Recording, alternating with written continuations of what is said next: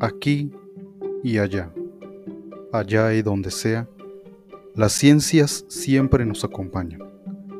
Ese deseo innato de nosotros por querer darle esa explicación al mundo que nos rodea nos hace buscar respuestas. Respuestas que tal vez alguno de ustedes puedan hallar. Esto es OSA FCFM, un espacio hecho por estudiantes, un espacio de convivencia para las ciencias, la tecnología y algo más. Comenzamos.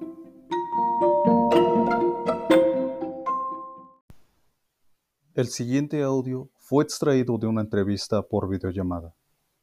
Les pedimos una disculpa por los problemas de audio que se presenten en esta edición.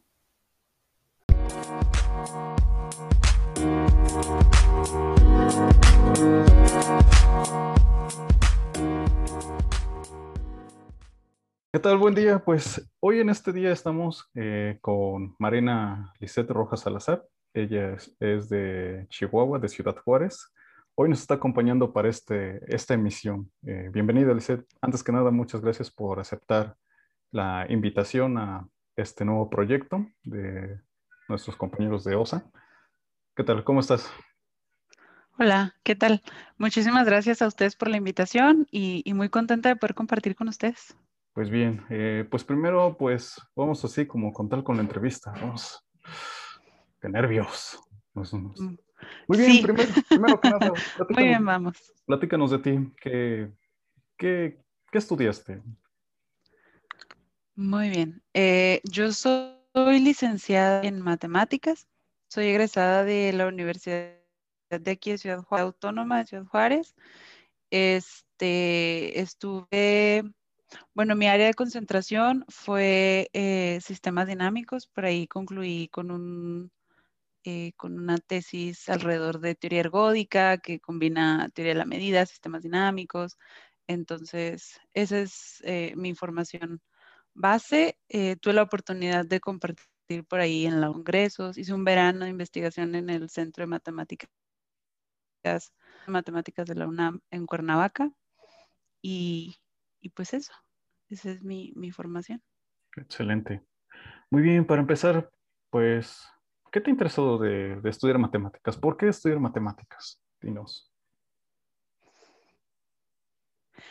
Me encanta la parte de las matemáticas universales. ¿sí? Este es un lenguaje que es manejar alrededor del mundo. Las matemáticas por sí solas van construyendo su propio lenguaje, lo puedes comunicar con otra persona que no necesariamente sea de, tu comunidad o de tu entorno y la persona te va a entender.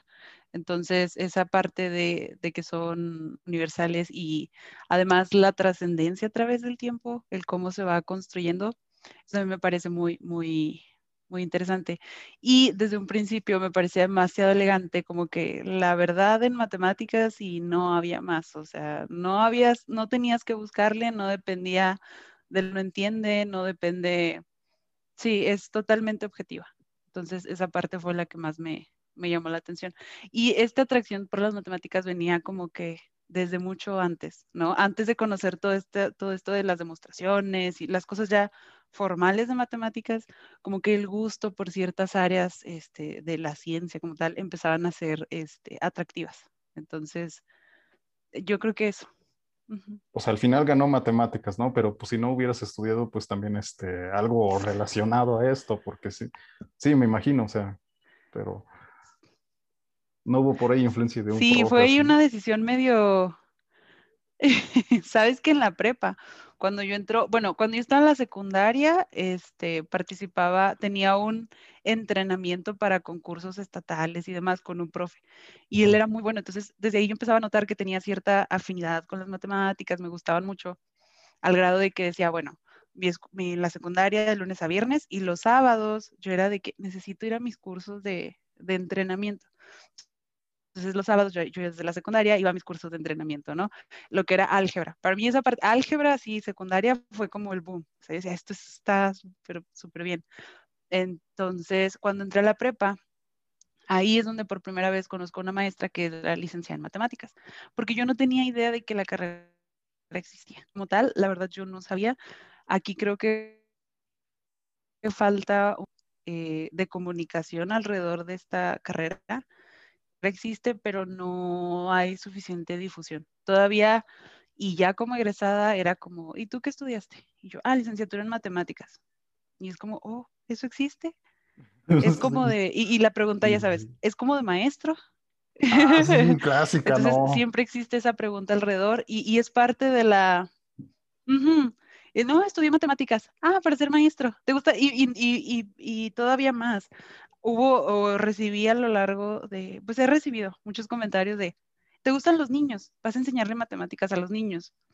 Entonces sí se nota como un poco la desinformación alrededor del, de la, pues de la sociedad, ¿no? Que no saben que existimos y que creo que cada vez estamos tomando más, más fuerza. Entonces a mí también me parece muy interesante que tengan proyectos como, como el de ustedes, Hernán, que nos permiten como irnos haciendo notar, o sea, y empezar a llenar espacios que están ahí al acceso de todos y que de alguna manera alguien pueda ver y decir, ah, ok, ah, yo quiero hacer eso o yo quiero, eh, sí, que surge el interés. Sí, sí, sí. Entonces esa parte. Y, y volviendo a lo de la maestra de la prepa, este, ella era ¿Cómo? No, sí, sí, sí, sí, sí, sigue, sigue. Ah, ok. sí, ella era muy... Ok, ok. Sí, creo que tenemos un desfase, pero no, todo bien. Este, ella era muy, muy brillante, muy inteligente y yo dije, wow, yo quiero estar con ella porque yo quiero ser como ella. O sea, yo la veía y yo decía, yo quiero ser como ella. Entonces, este, lamentablemente solo estuvo conmigo en el curso de inducción. Después conozco a otro profe, este, el ingeniero Daya él creo que es ingeniero físico precisamente, pero tenía una pasión por las matemáticas muy, muy bonita que me contagió y yo dije, profe, usted dígame qué estudió. Me dijo, no, pues sabes que soy ingeniero físico. Le dije, híjole, bueno, yo quiero ser de matemáticas, pero está súper bien. Y este, me fue muy bien con él, me, ya sabes, me apasionaban los ejercicios del el pensamiento, sobre todo el razonamiento que se, que se tiene que, que desarrollar en matemáticas para mí era muy, muy bueno. Entonces yo creo que ahí, ahí surgió mi, mi decisión por las matemáticas. Al final de, mi, de la prepa, que es cuando pues, ya va uno a la carrera, sí estuve en el, ¿cómo decirlo?, entre física y matemáticas. Yo decía, no, pues voy a estudiar física, porque pues física.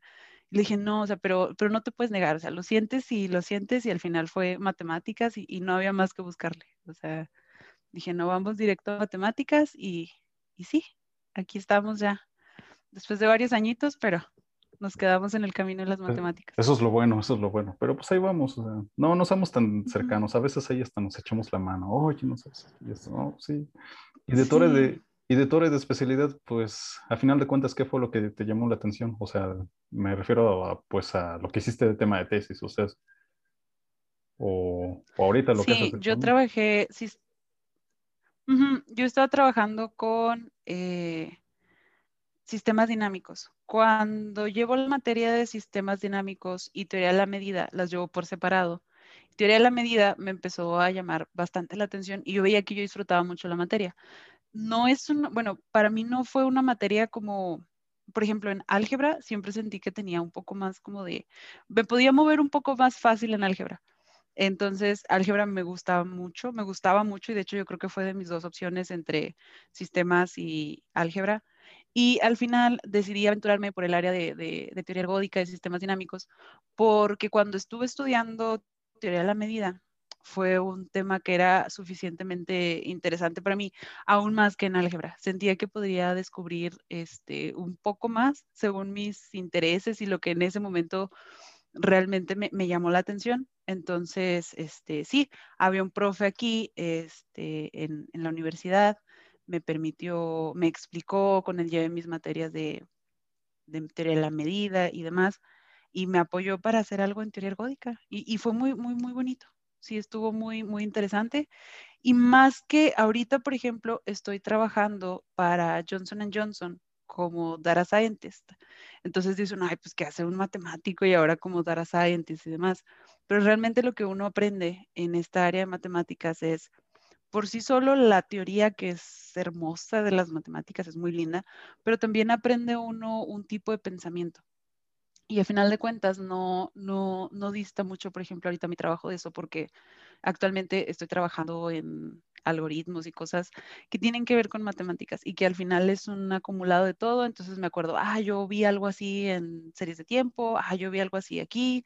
Entonces va uno acumulando y, es un tipo de pensamiento. O sea, realmente la gente que está en matemáticas, la gente que está en física, creo que piensa de una manera diferente, desarrolla un pensamiento, este, una manera de pensar, más que un pensamiento, una manera de pensar, eh, creo que algo particular.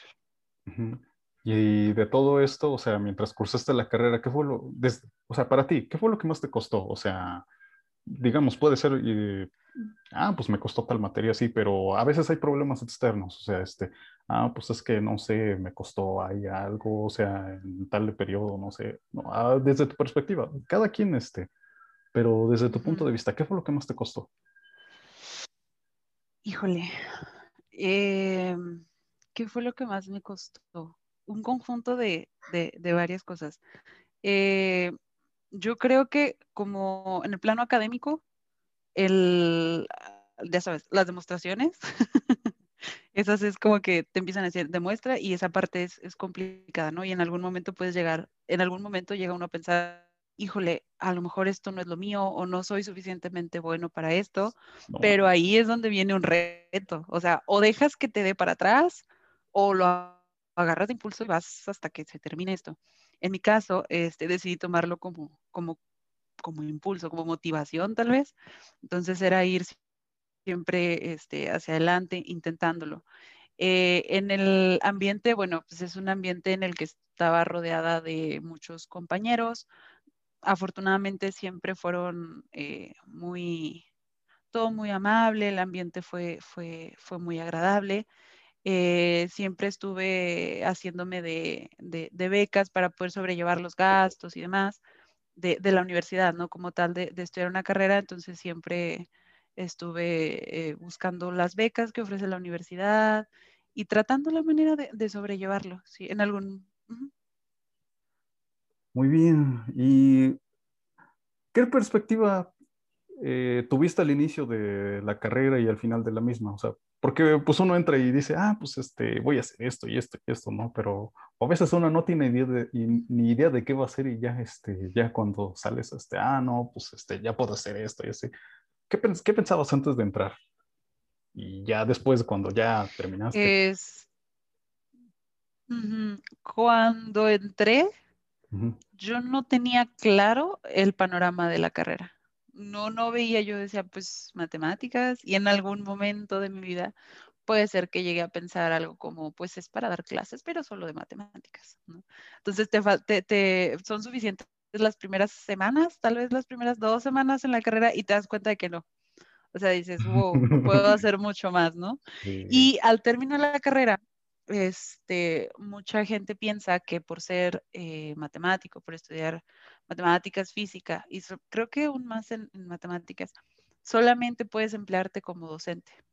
Entonces, si bien es un área que, está muy, eh, digamos, uno puede introducirse a lo mejor de manera eh, fácil al área de la docencia, está, está muy disponible para nosotros a nivel preparatoria, universidad, existen otras opciones. Y la idea es, a lo mejor no están aún tan, tan claras o tan, tan abiertas, pero existen. Entonces la idea es buscar y, hasta que uno encuentre lo que, lo que a uno le gusta. También he tenido la oportunidad de desarrollarme como, como docente eh, a nivel, en distintos niveles. O sea, he estado tanto con niños de secundaria eh, pues nada más para ver, ya sabes, la experiencia. sí, sí, sí. fue, y fue increíble también, ¿no? Ahí aprendes que, por ejemplo, a lo mejor tú en la carrera estás trabajando ya con álgebras modernas y te digo, teoría de la medida y todo esto, y llegas con un niño de secundaria que te dice, es que no entiendo. Y es que no entiendo. Entonces ahí también te desarrollas y tienes que decir, ok, tengo que bajar ciertos conceptos y entregarlos de manera que sean entendibles. Entonces, ese es un reto, al menos en la parte de, matemáticas, de que vienes de un mundo donde hablas de matemáticas a lo mejor muy avanzadas y luego tienes que, entregar este conocimiento a lo mejor un poco más elemental o de otro nivel. También tuve la oportunidad de trabajar este, en la universidad, estuve trabajando en la UACJ y ahorita estoy en el Instituto Tecnológico de aquí de Juárez. Y este, también es un reto, o sea, ya empezamos a hablar a lo mejor por ejemplo, ahorita la clase que tengo, bueno, tengo algunas, pero en particular he tenido siempre álgebra lineal porque me gusta mucho el álgebra. Entonces, esa parte de hacer que, que el álgebra, que es una materia tan bonita, la puedan entender los alumnos y la lleven a su nivel y, sea algo que sea digerible para ellos y que la puedan manejar y que tú veas que, que, que obtienen esa herramienta, está súper, súper, súper bueno para ti. O sea, sientes como que ah, ya hice como mi, mi, misión, ¿no? Entonces, esa parte también es, muy enriquecedora. Y creo que aprende uno mucho también. Cuando está uno compartiendo con otra gente, aprende uno bastante. Entonces, sí, ahí fue como, han sido como varias etapas a través de, y las he disfrutado todas, ¿eh? Ahorita que estoy este, ya trabajando como en esto de ciencia de datos y demás, también es muy interesante, o sea, y, te digo, sigues aprendiendo, nunca para uno de aprender, siempre encuentra cosas y que a ver, vamos a buscar aquí, que ahora voy a usar este método y que no mejore esto y que yo me acuerdo que en la carrera había algo de esto, entonces es un poquito de todo y, y yo creo que así es como, como se sigue avanzando.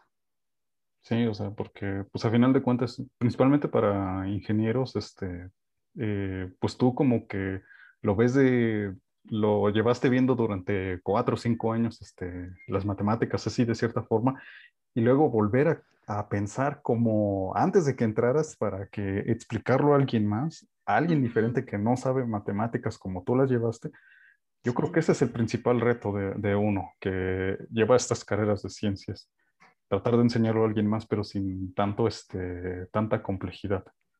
Eso es un reto bastante fuerte, yo diría. Ok. No, no. Sí, y bueno, en algún momento de, me mencionaste, ¿no? Pues este, yo creo que eso no es un, no es algo exclusivo solamente de, de Juárez o de de Ciudad Juárez o de la Ciudad de México o de acá pueblos en general de todos, ¿no? Que hay un menor eh, cantidad de población este, femenina que la masculina con respecto a la carrera de ciencias. ¿A qué crees que se deba esto?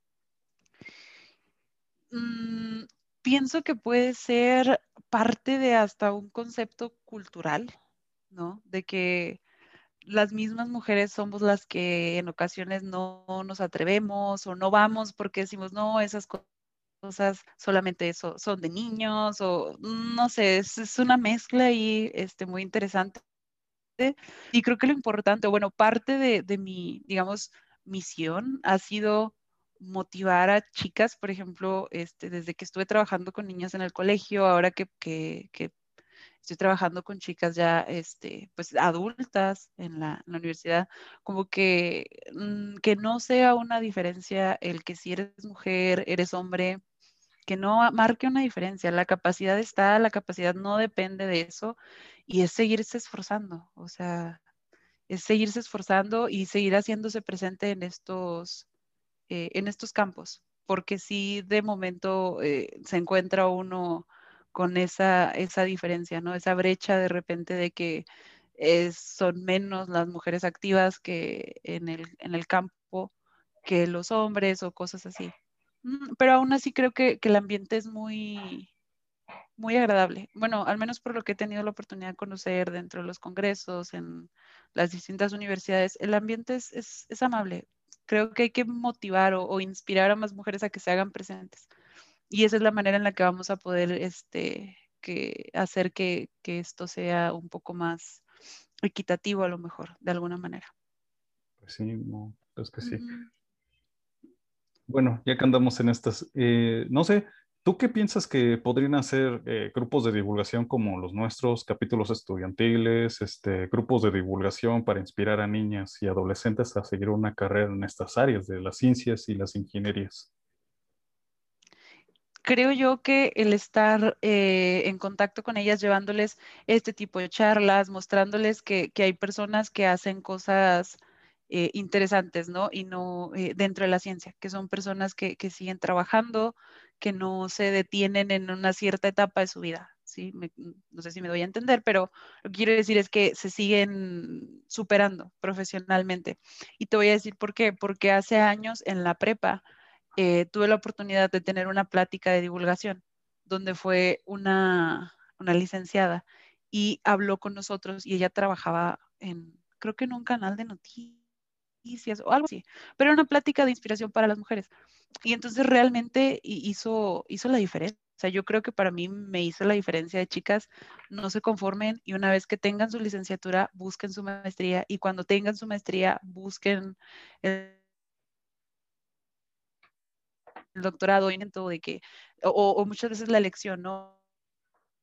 O soy mamá, o trabajo, o eh, esa parte de, de, de la que otra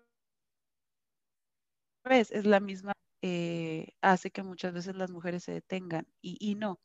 Pienso yo que es un equilibrio y tratar de, buscar sobresalir, no, no hay más que, seguir trabajando duro por hacer esa diferencia.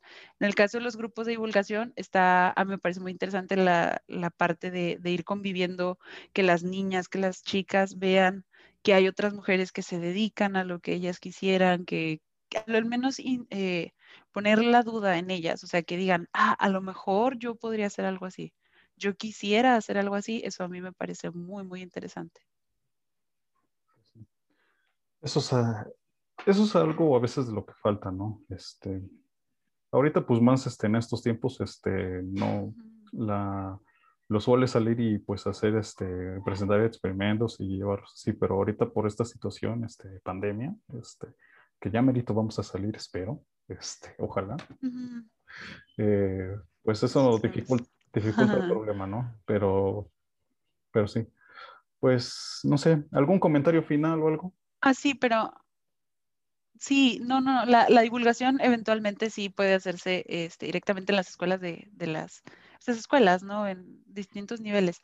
Pero por ahora, por ejemplo, todo este alcance que estamos haciendo, que, que están teniendo, por ejemplo, ustedes me parece muy bien. Eh, no sé, muchas veces empezar hasta con, por ejemplo, yo he leído eh, publicaciones o, cosas así, luego de, de, esta mujer tiene estos logros, hizo esto y dices, wow, o sea, eh, te, motiva, o sea, dices, ah, que qué padre que lo pudo hacer, entonces como que ir, ir dejando esa marca, y ahorita sobre todo por estos medios, ¿no? Los medios, este, eh, ya sea entrevistas, YouTube, podcast, Facebook, eh, eso, páginas de divulgación, resulta, creo yo, muy, muy interesante.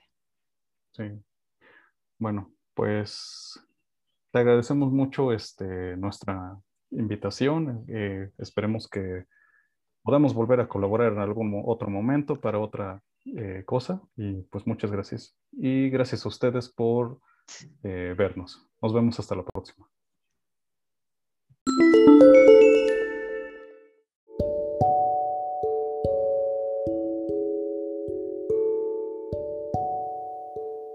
Gracias por acompañarnos en esta edición. Si ha sido de tu agrado, comparte con tus amigos a través de redes sociales.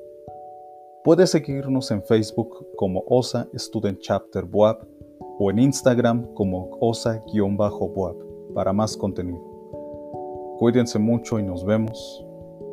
Hasta la próxima.